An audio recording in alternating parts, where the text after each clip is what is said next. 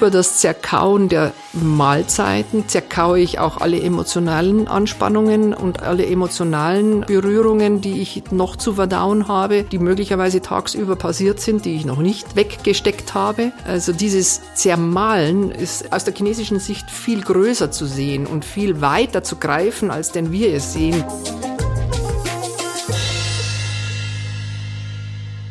Herzlich willkommen zu einer neuen Folge von Feng Shui ist man nicht mit Stäbchen. Diesmal spreche ich mit Gabi Ganser. Gabi Ganser ist Ernährungsberaterin, Sporttrainerin, Autorin und systemische Coachin. Und sie selbst bezeichnet sich auch als Energieberaterin, was sie dann später im Gespräch auch noch erklären wird, was es damit genau auf sich hat.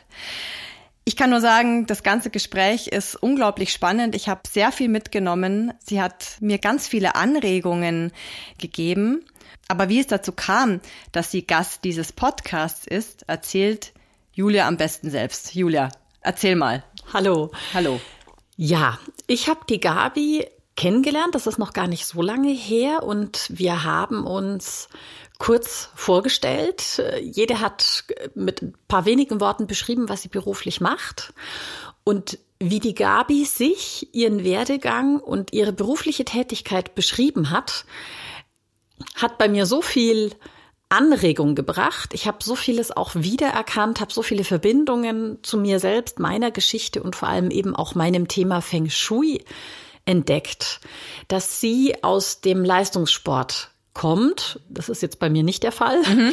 aber dass sie einfach aus einer bestimmten Richtung heraus sich dann plötzlich mit dem Thema Ernährung befasst hat und in dieser Beschäftigung über die TCM, also die traditionell chinesische Medizin, gestolpert ist und das für sich entdeckt hat, das Arbeiten mit den Elementen und der Individualität aller Menschen und das für jeden was anderes gilt und dass hier Energien am Wirken sind da habe ich sehr viele Parallelen entdeckt und habe sofort erkannt, dieses Thema müssen wir mit Feng Shui zusammenbringen, denn es ist ja alles ein großes Ganzes. Und wir reden im Rahmen von Feng Shui über die Gestaltung unserer Umgebung. Also wir reden über äußere Einflüsse und die Gabi spricht über die Einflüsse, die wir uns über die Nahrung zuführen.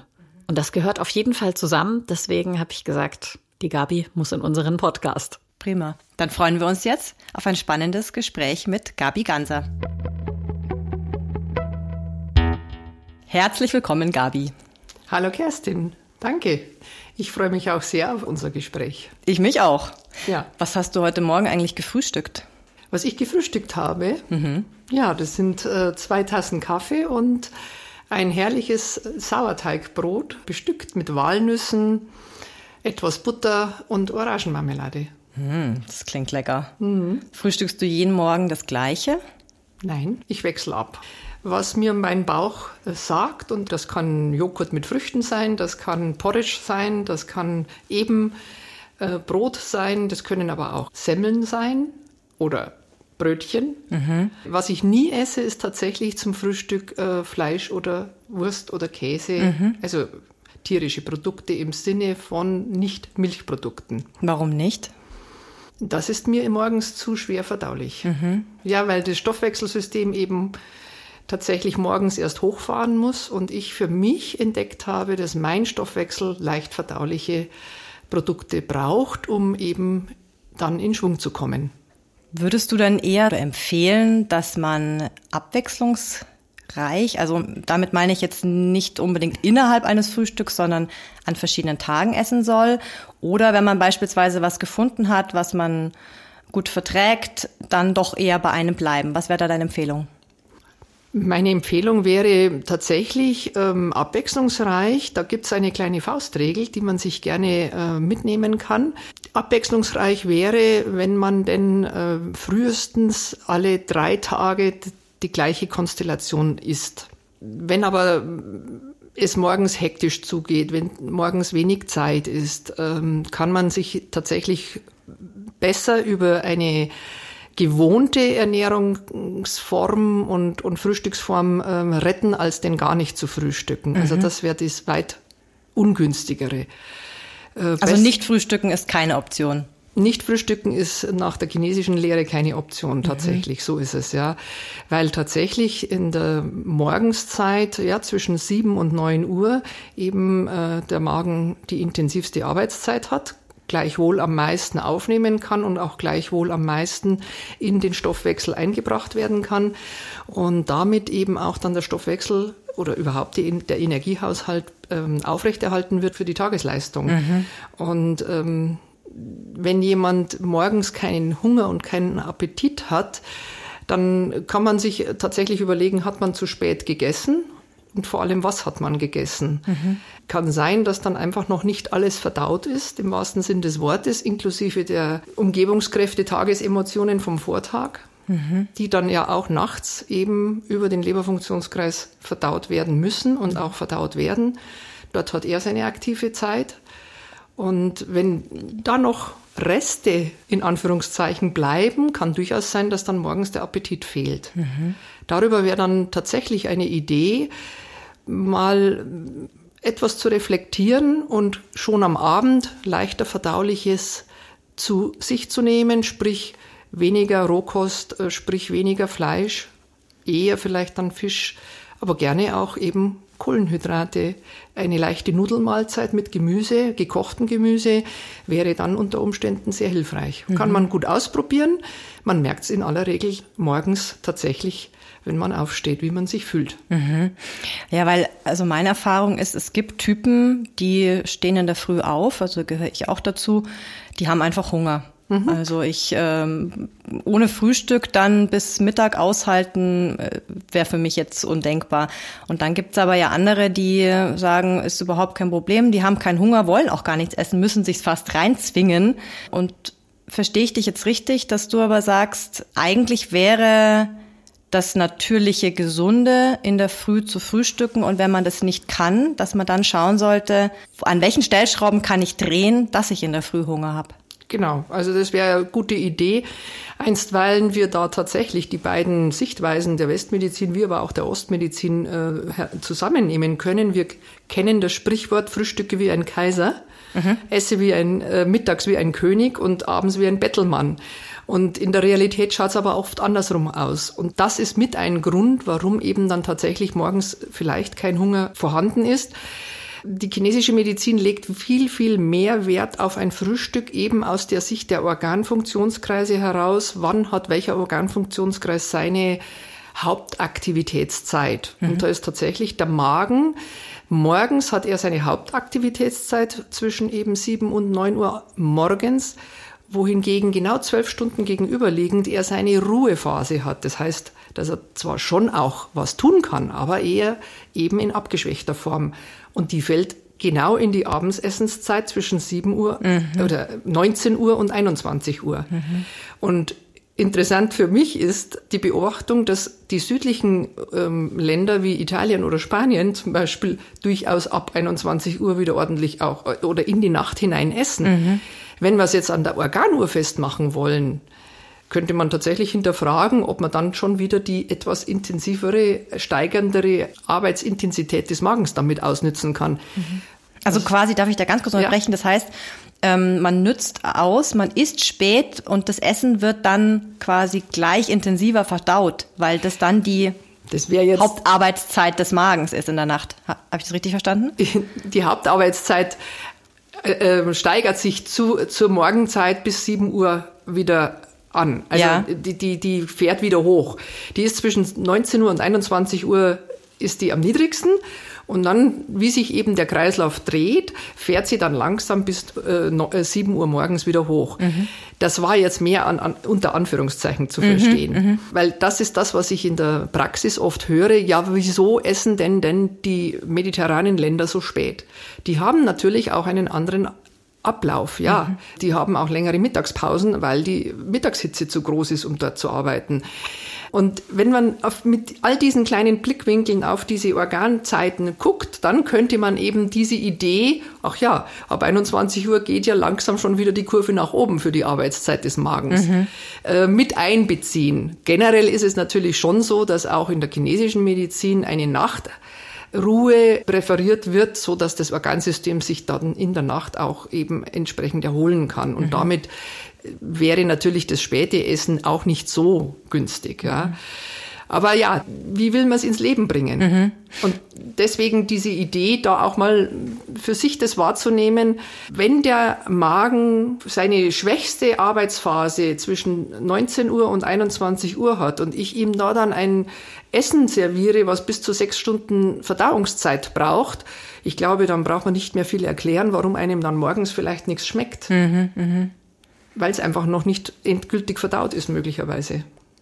Könntest du dann eine Empfehlung aussprechen für beispielsweise die letzte Mahlzeit am Abend? Ähm, also äh, nicht jetzt, was man essen soll, sondern um wie viel Uhr? Oder einen Zeitrahmen?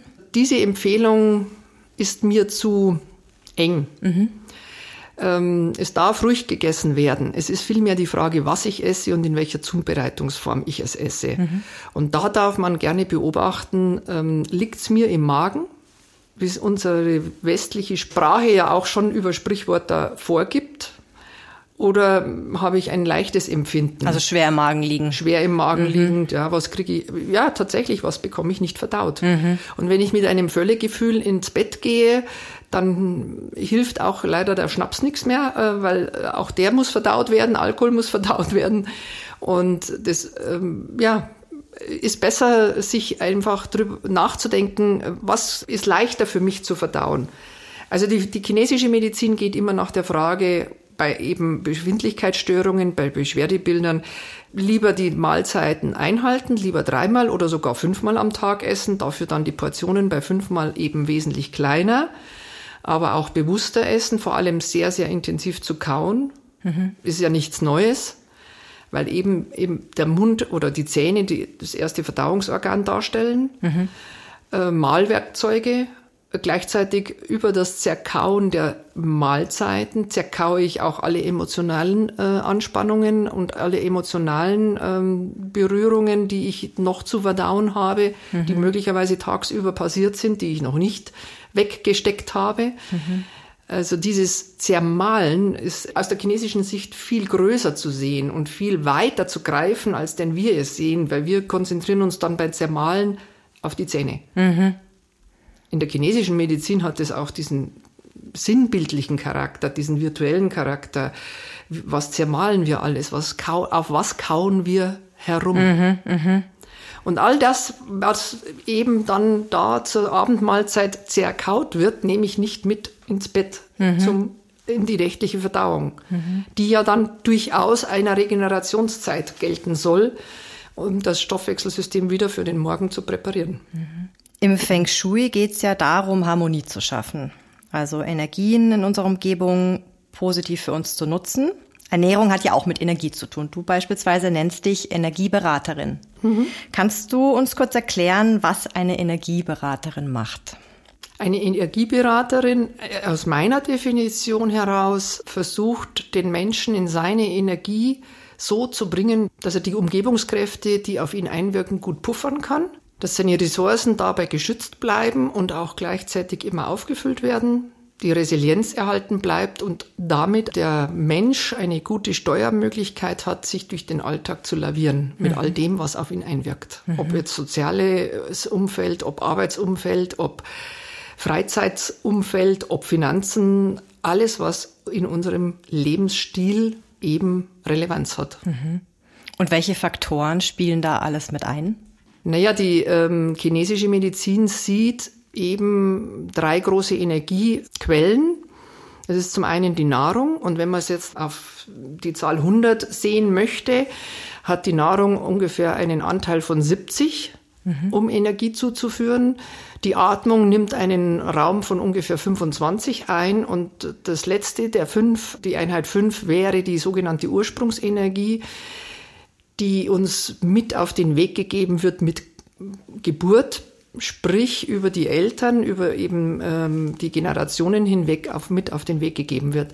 Die kann ich in aller Regel nach chinesischer Sicht nicht beeinflussen. Das ist eine festgesetzte Größe, die kann ich lediglich abbauen. Da spricht man von der vorgeburtlichen Energiequelle. Und Nahrung und Atmung sind die nachgeburtliche Energiequelle. Und die kann ich natürlich über mich, meinen Lebensstil ständig, minütlich, täglich, monatlich, jährlich mhm. beeinflussen. Mhm. Und das Schöne ist, dass in der chinesischen Medizin tatsächlich auch der Raum gegeben ist. Ähm, man konzentriert sich nicht auf eine kurze Zeitspanne, man sieht den Menschen in seiner kompletten Lebensspanne. Und wenn jetzt zum Beispiel in der mittleren Lebensphase jetzt Befindlichkeitsstörungen eintreten, wird man auch reflektieren, was man die letzten 20, 30 Jahre äh, eben für einen Lebensstil geführt hat. Nicht, weil man, ich mag jetzt mal das Wort nehmen, Schuldzuweisungen sucht, sondern weil man verstehen möchte, wo Energie auf Strecke blieb, wo Energieraubbau stattgefunden hat, was aber auch Energie gespendet hat. Mhm. Deswegen die Reflexion teilweise dann wirklich zurück bis 20, 30 Jahre, mhm. weil auch hier die Philosophie besteht, dass wir nicht mit einer Handlung äh, uns ruinieren oder das System ruinieren oder die Energie runterfahren, sondern mit ganz, ganz vielen Handlungen über lange Zeiträume hinweg. Magst du da mal Beispiele bringen? Nehmen wir die Arbeitswelt. Das ist vielleicht das klassische Beispiel, da kann es am besten jeder nachvollziehen. Ähm, wenn ich die Karriere im Kopf habe, ist es natürlich auch ähm, energiespendend, wenn es vorangeht.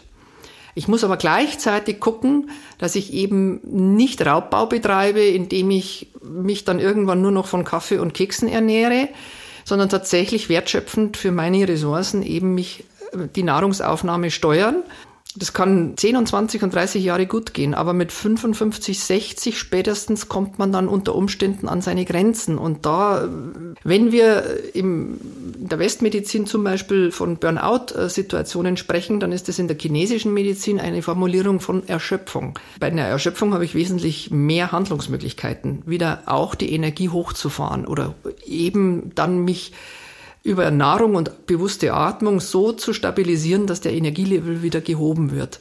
Letztlich ist Energie immer eine Frage des Energielevels. Und letztlich ist ein System so stabil und gesund, wobei ich den Begriff gesund sehr ungern verwende, weil der einfach so persönlich ist. Das kann man nicht überstülpen. Es geht einfach darum, wie viel Energie steht mir zur Verfügung, um genau den Alltag so zu bewältigen, dass ich die nächsten 30, 40 Jahre unbeschadet durchlaufe. Mhm. Heißt, ich habe keine Krankheiten, ich habe keine, also wenn zum Beispiel immer wieder Infektionen, äh, häufige Erkältungskrankheiten würden schon darauf hinweisen, dass der Energielevel nicht ausreichend ist. Mhm. Ich meine, im Grunde genommen ist es ja eine unglaublich individuelle Sache, die zudem auch einem ständigen Wandel unterlegen ist. Ja. Also es kommt ganz darauf an, in was für einer Lebensphase ich mich befinde, ob ich beispielsweise arbeite oder nicht, in welcher Intensität und wie alt ich bin. Und man müsste das eigentlich ständig neu justieren. So ist es. Kerstin, du hast es zusammengefasst in kurzen Worten. Danke. Ja, es ist wirklich ein steter Wandel. Es ist nichts festgeschrieben und deshalb ist es auch ganz schwierig, diese übergestülpten Pauschalangebote an ratgebenden Ideen anzuwenden. Wir sind in Deutschland 80 Millionen Menschen und dann heißt es, wir sollen keine Kohlenhydrate abends essen. Ja, das mag vielleicht für drei oder vier tatsächlich dann in dem Fall stimmen, aber für den Rest nicht. Mhm das ist das, was mich an der chinesischen Medizin so fasziniert. Ich habe so viele Variationsmöglichkeiten, weil die wirklich dieses dynamische, ständige Ausgleichen des Stoffwechsels anerkennt und mit dem auch arbeitet. Mhm. Da gibt es kein Verbot, da gibt es maximal die Frage, was wirkt auf dich ein? Wie funktioniert dein Verdauungssystem? Ist genügend Verdauungsenergie im Körper vorhanden, im Stoffwechselsystem? Und wenn genügend Verdauungsenergie da ist, kann alles verarbeitet werden. Dann habe ich Verdauungskraft und damit gehe ich unbestartet aus jeder Situation des Lebens heraus. Mhm. Wie finde ich denn heraus, was mir gut tut? Das ist eine sehr interessante Frage. Da darf ich auf meine Erfahrungen der Beratung kurz zurückgreifen. Ich stelle immer wieder fest, dass ähm, ganz viele Menschen sehr verunsichert sind. Und meine Hauptaufgabe darin liegt, ihnen Mut zu machen, aufs Bauchgefühl zu vertrauen. Und das ist eine große Herausforderung. Was ist das Bauchgefühl? Was ist das Bauchgefühl? Das Bauchgefühl ist die erste körperliche Regung, die ich bei einer Situation verspüre. ohne dass der Kopf dabei ist. Und interessanterweise kann das, reagiert das Bauchgefühl deutlich schneller, als der Kopf denken kann. Jetzt ist dann die große Herausforderung des Menschen, tatsächlich dieses Bauchgefühl auch wahrzunehmen und anzuerkennen und es nicht über dann, wenn der Denkprozess eingetreten ist, wegzuschieben. Mhm. Und ich nehme immer mehr wahr, dass viele Menschen tatsächlich jetzt dieser Sensibilisierung nahe kommen, aber auch gleichzeitig unsere ganze hm, Situation des Gesellschaftslebens extrem kopfgesteuert ist. Und wir schon geneigt sind, ich sage es tatsächlich wir, weil ich da auch nicht frei davon bin, mhm.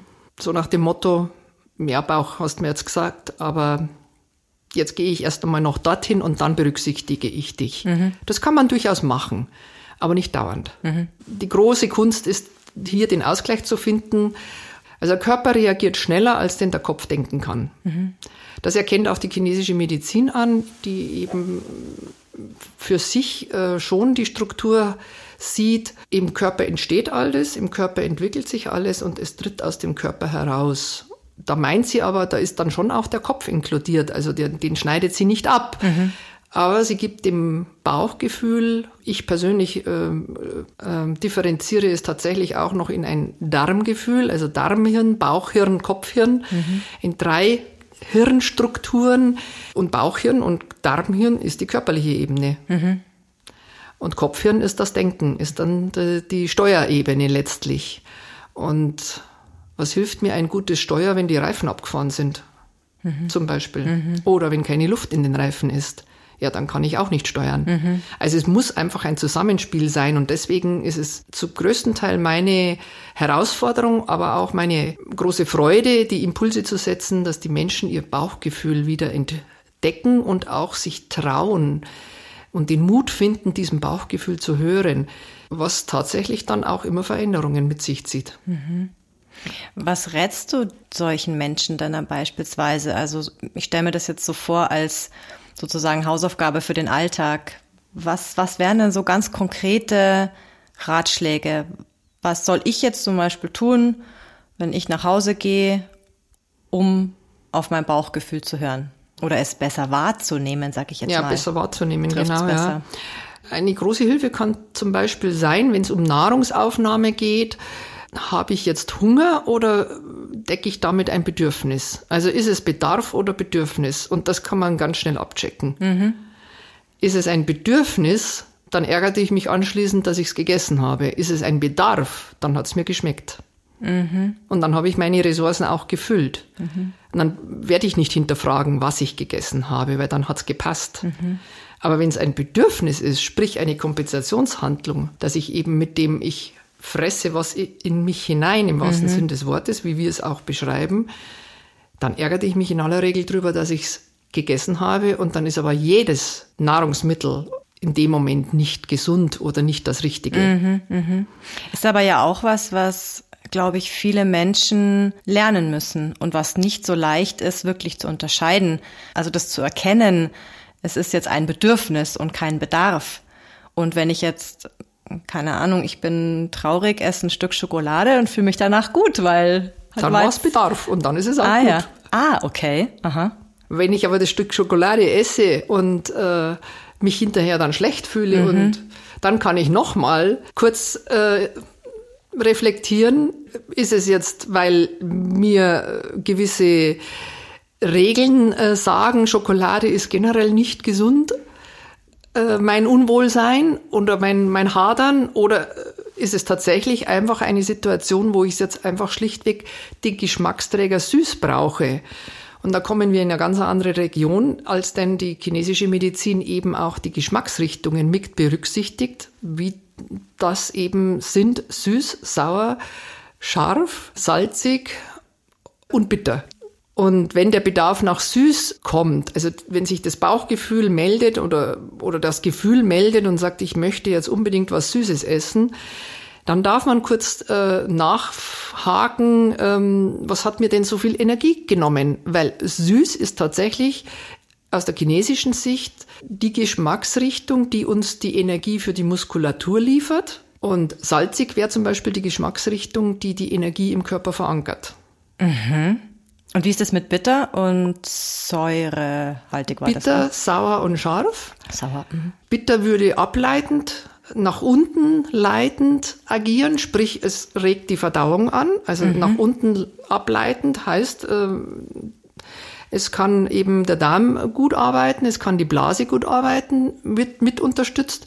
Also Ausscheidungen werden unterstützt. Äh, sauer heißt, ähm, oder darin sieht die chinesische Medizin die Möglichkeit, eben die Körperflüssigkeiten dort zu halten, wo sie hingehören, nämlich in der Zelle. Mhm.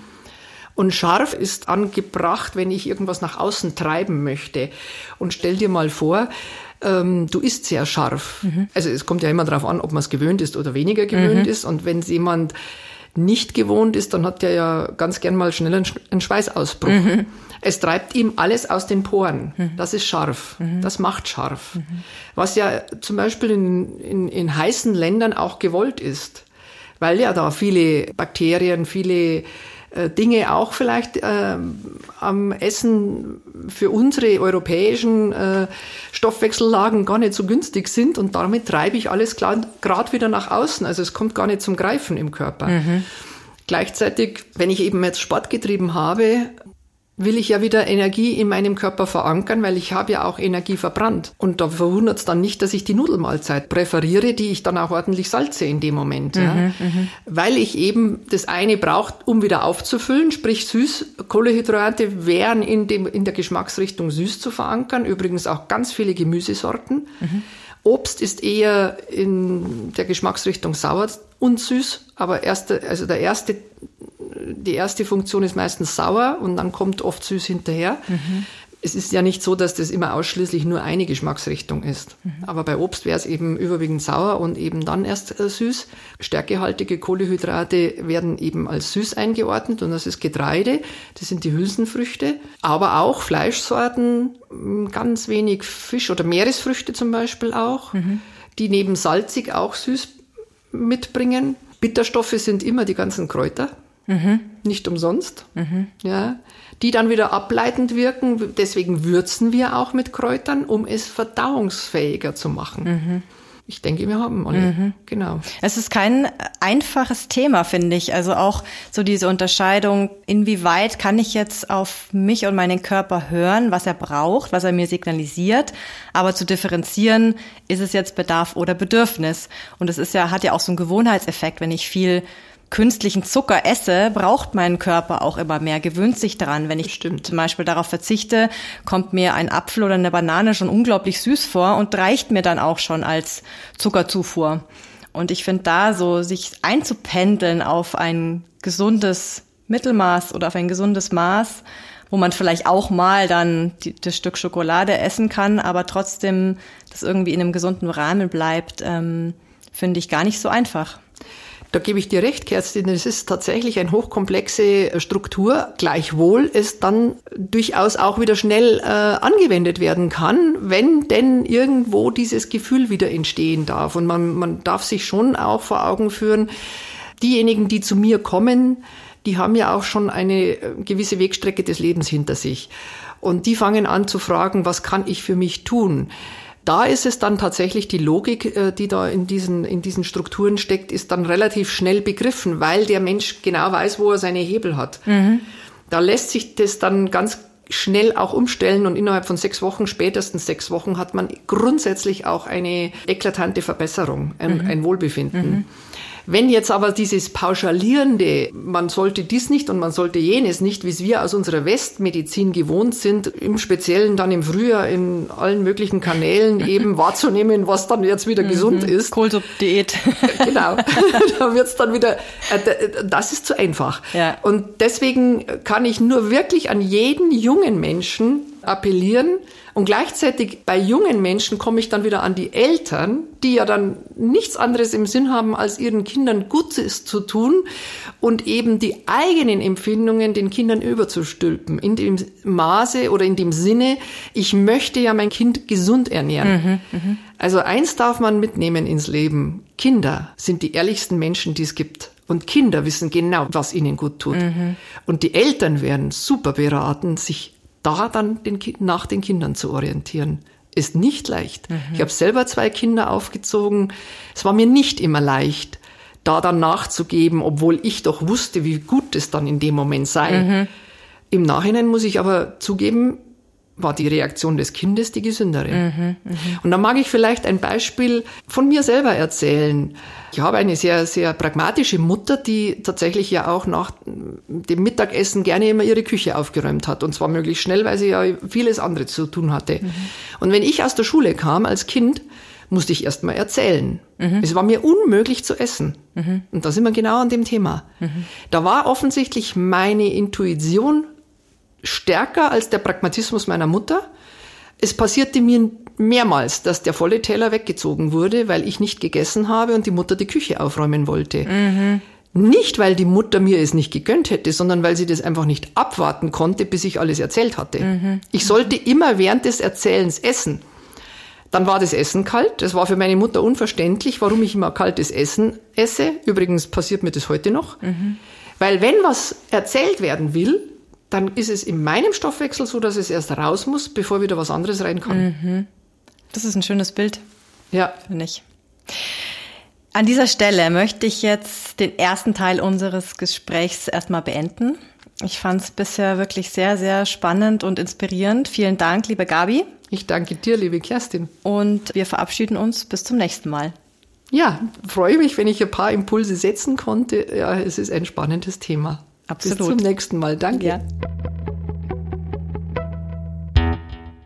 Also ich fand das jetzt ein richtig interessantes Gespräch mit der Gabi und habe da eine ganze Menge mitgenommen. Wie ging es ja. dir dabei, Julia? Ganz genauso. Also ich habe lauter Gedanken und Ideen im Kopf und habe selber auch für mich ganz viel mitgenommen und bin schon auch sehr gespannt darauf, was noch kommt. Mhm. Ich möchte mit dir auch ganz gern jetzt mal den Bogen spannen zum Feng Shui und möchte gerne von dir wissen, was du dazu noch ergänzen möchtest oder welche Gedanken dir gekommen sind bei dem Gespräch jetzt von der Gabi und mir. Ja, das ist ganz toll. Als die Gabi berichtet hat, dass vor allem morgens der Magen seine größte Aktivität hat. Da musste ich sofort daran denken, dass die fünf Elemente, die wir ja kennen und die im Feng Shui überall drinstecken, diese fünf Elemente wirken auch zu unterschiedlichen Uhrzeiten unterschiedlich stark. Mhm. Und so ist es eben genau, dass eben zum Beispiel morgens zwischen sieben und neun Uhr die Yang-Erde am stärksten wirkt. Also tatsächlich die Energie, die auch dem Magen und der Milz zugeordnet sind. Mhm. Und abends zur gleichen Zeit, die Gabi hat ja diesen Zwölf-Stunden-Zyklus angesprochen. Und was eben ganz interessant ist, dass abends zwischen 17 und 19 Uhr die Metallenergie am stärksten wirkt, der also die Lunge und der Dickdarm zugeordnet sind, mhm. was also dieses Thema Ernährung und Verdauung wieder betrifft. Mhm. Das fand ich sehr spannend. Also so kann man die unterschiedlichen Tageszeiten, den unterschiedlichen Energien, die wiederum den Elementen entsprechen, zuordnen. Man kann das Ganze eigentlich einordnen und auch damit weiterarbeiten. Mhm. Dann ist mir noch aufgefallen, die Gabi hat ja den Energiehaushalt angesprochen. Mhm. Also was ist, wenn ich mich schlapp fühle? und diese Themen. Genau das haben wir ja in unserer Folge Gesundheit behandelt. Nochmal kurz zur Erinnerung, da haben wir gesagt, also wenn ich zu viel Energie habe oder wenn ich zu wenig Energie habe, dann ist das entweder ein Yang oder ein Yin-Mangel und entsprechend kann ich darauf reagieren, kann das kompensieren durch die Zufuhr von Energie und das wiederum kann ich ja dann eben mit der Ernährung auch erledigen.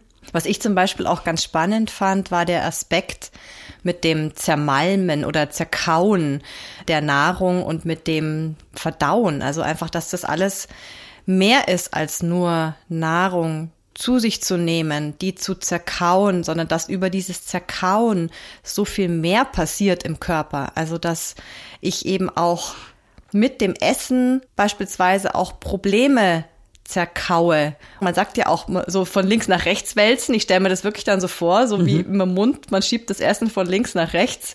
Man, man zerkaut, man kaut darauf rum. Ja, dass das eben viel tiefer geht. Ja, da gibt's äh, tatsächlich einen chemischen und auch einen körperlichen Aspekt. Mhm. Es ist bekannt, dass durch die Betätigung der Kaumuskulatur die Gehirnaktivität angeregt wird. Mhm. Also so ja auch dieses Thema, warum gähnen wir gibt's ja auch die These, wir gähnen, um dem Gehirn Sauerstoff zuzuführen oder um auch durch diese Bewegung und die Dehnung und Streckung der Kaumuskulatur auch das Gehirn zu aktivieren mhm. oder anzuregen. Mhm. Und der chemische Aspekt bei dem Ganzen ist, je länger wir kauen, desto mehr Speichel kommt in Kontakt mit der Nahrung und insofern werden die Kohlenhydrate, diese langkettigen Kohlenhydrate zu kurzkettigen Zuckern zerlegt. Mhm. Also nur durch das Kauen wird das Essen süß, wenn ich jetzt nicht gerade schon den Zucker habe. Mhm.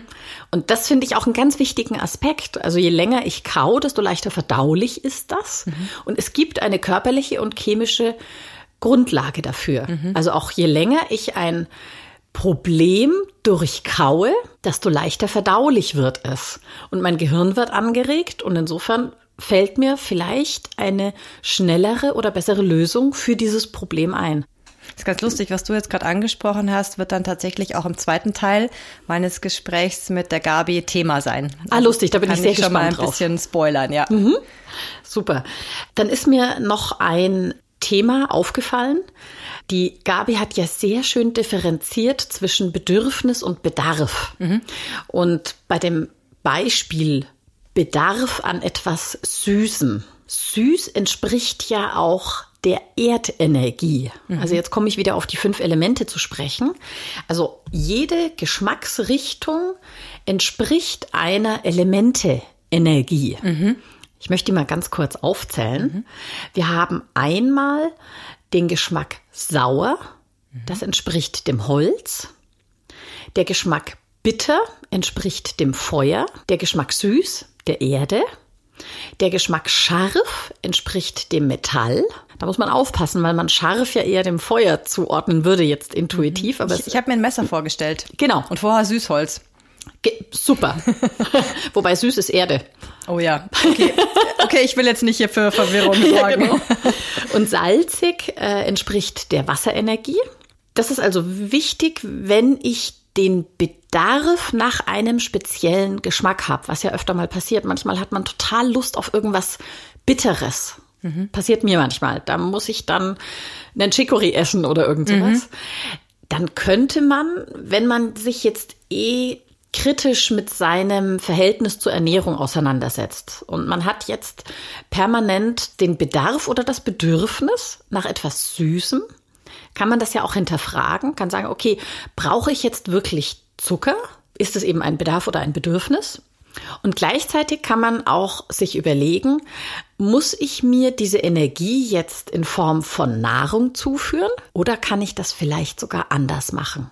Also wenn ich jetzt wirklich das Bedürfnis oder den Bedarf nach etwas Saurem habe, dann entspricht das ja der Holzenergie. Und Holzenergie ist Kommunikation, Bewegung, ist Kreativität, mhm. ist auch ein bisschen Chaos, bisschen Unordnung. Vielleicht kann ich mir das ja auch so zuführen. Finde ich eine sehr gute Anregung. Weil genau, es muss ja dann nicht immer die Nahrung sein oder das Essen. Allerdings denke ich, dass das auch ein Lernprozess ist, eben was ich mit der Gabi ja auch besprochen hatte, dieses auf sein Bauchgefühl hören, differenzieren können und dann zu wissen, aha, ich habe jetzt beispielsweise das Bedürfnis nach süß, also eigentlich wäre mir jetzt nach einem Stück Schokolade, aber dann nochmal zu hinterfragen, aha, oder vielleicht ist mir auch nach einem Gespräch, rufe ich meine Freundin an, habe ich das richtig verstanden? Mit dem Süß und äh, Kommunikation, war das der direkte Zusammenhang oder war das ein anderer? Das war ein anderer, weil Süß entspricht der Erde. Ja, was war Kommunikation? Das war die Holzenergie und das ist sauer. Sauer, okay, also dann sagen wir, mir ist jetzt nach was Saurem, nach einer heißen Zitrone was ja jetzt auch nicht schlecht wäre. Genau. Aber ähm, einfach trotzdem das nochmal zu hinterfragen. Genau. Und bei der Erde, also Stichwort süß, Erde ist ja auch Ruhe. Also habe ich jetzt das Bedürfnis nach einem Stück Schokolade mhm. oder brauche ich vielleicht einfach mal fünf oder zehn Minuten Stille, mhm. Ruhe, liegen, nicht bewegen? Hilft mir das auch schon? Könnte auch eine Meditation sein, als Beispiel. Ja. Also ich hoffe, liebe HörerInnen, ihr habt genauso viel mitgenommen wie ich. Julia, möchtest du dazu noch was Abschließendes sagen zu diesem ersten Teil von Ernährung und Energie? Ja, ich finde, da stecken schon ganz viele Anregungen drin. Ich glaube, ich selbst werde mir das, was die Gabi gesagt hat, zwei oder dreimal anhören, mhm. weil da steckt viel mehr drin, als man denkt. Mhm. Da kann man schon so viel mitnehmen. Ich bin sehr froh, dass wir eine zweite Folge haben. Ich bin sehr gespannt, was da noch kommt.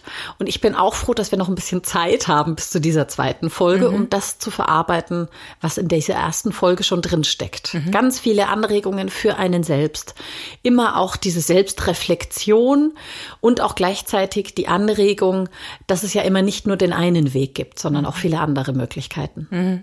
Vielleicht kennt ihr ja auch jemanden, den das Thema Ernährung und Energie interessieren könnte. Schickt dem doch einfach diese Folge. Ganz einfach über Spotify zum Beispiel, geht auf Teilen, schickt ihm die Folge und ähm, dann kann er oder sie sich das auch anhören. Wir würden uns freuen und verbleiben bis in zwei Wochen zum zweiten Teil von Ernährung und Energie. Super, ich freue mich drauf. Alles Gute. Tschüss. Ich mich auch. Bis dann. Ciao.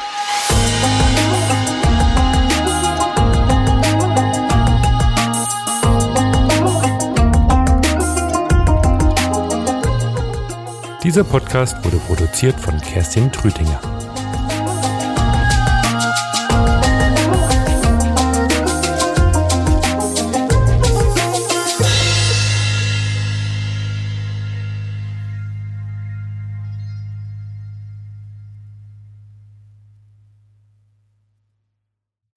Jetzt kommt Werbung. Wir möchten euch jetzt einen anderen Podcast empfehlen, und zwar einen Feng Shui Podcast. Jetzt fragt ihr euch vielleicht, warum empfehlen die einen anderen Feng Shui Podcast? Aber dieser Feng Shui Podcast beschäftigt sich nochmal mit ganz anderen Themen als Feng Shui ist man nicht mit Stäbchen. Und zwar ist er von deinem Mitgründer des Turtle Feng Shui Institutes, Karl Willi Wittstadt. Und in dem geht es um was, Julia? Der Karl Willi hat ja ein unglaubliches Wissen, nicht nur zu Feng Shui, sondern tatsächlich zu allem, was ansatzweise damit zu tun hat oder im Prinzip auch aus diesem Kulturkreis kommt. Und das war der Grund, warum er gesagt hat, das möchte er eigentlich auch weitergeben. Daher gibt es diesen anderen Podcast, der heißt Feng Shui Wisdom. Und da spricht der Calvilli zum einen zwar auch über Feng Shui, aber zum anderen eben auch über TCM und Baze und auch andere Dinge. Er erklärt Religionsströmungen, Einflüsse, alles, was irgendwie so ein bisschen das Thema Feng Shui tangiert und was viel Hintergrundwissen auch dazu gibt. Und jeder, der einfach noch ein bisschen tiefer einsteigen möchte oder vielleicht auch genauer wissen möchte, wo kommt's denn her, sollte sich unbedingt diesen Podcast anhören. Mhm. Und wer seinen Ohren zwischendurch mal eine Pause gönnen will und eher seine Augen beanspruchen, der kann dann auch noch gleich noch Karl Willis Buch lesen, was auch sehr empfehlenswert ist. Und zwar nennt sich das Tag der Drachen. Und da Kannst du auch noch mal ganz kurz sagen, um was es da geht? Tag der Drachen hat der Calvilli geschrieben und ist letztlich eine Biografie über den sogenannten Feng Shui-Kaiser. Also es gab nämlich tatsächlich mal einen Kaiser, der selbst Feng Shui gelernt hat im Kloster. Und es ist dessen Lebensgeschichte und drumherum natürlich auch noch ein bisschen mit Fantasie angereichert. Eine wundervolle Geschichte, die das Zusammenspiel der Elemente erklärt und erläutert anhand von Bildern. Ähm, es ist eine sehr spannende Geschichte, steckt auch eine Liebesgeschichte drin. Und wenn man dieses Buch liest und schon ein bisschen Ahnung von Feng Shui hat, erkennt man ganz viele Erklärungen und Bilder. Und wer noch keine Ahnung hat, wird sich dann dafür begeistern. Also ich habe schon ein paar Resonanzen bekommen von Leuten, die immer wieder das Buch in die Hand nehmen, immer wieder reinlesen, immer wieder reinschauen. Also ich kann es nur empfehlen, bestellt's euch direkt im Novum Verlag, die schicken es euch zu und habt einfach ganz viel Freude dran. Werbung Ende.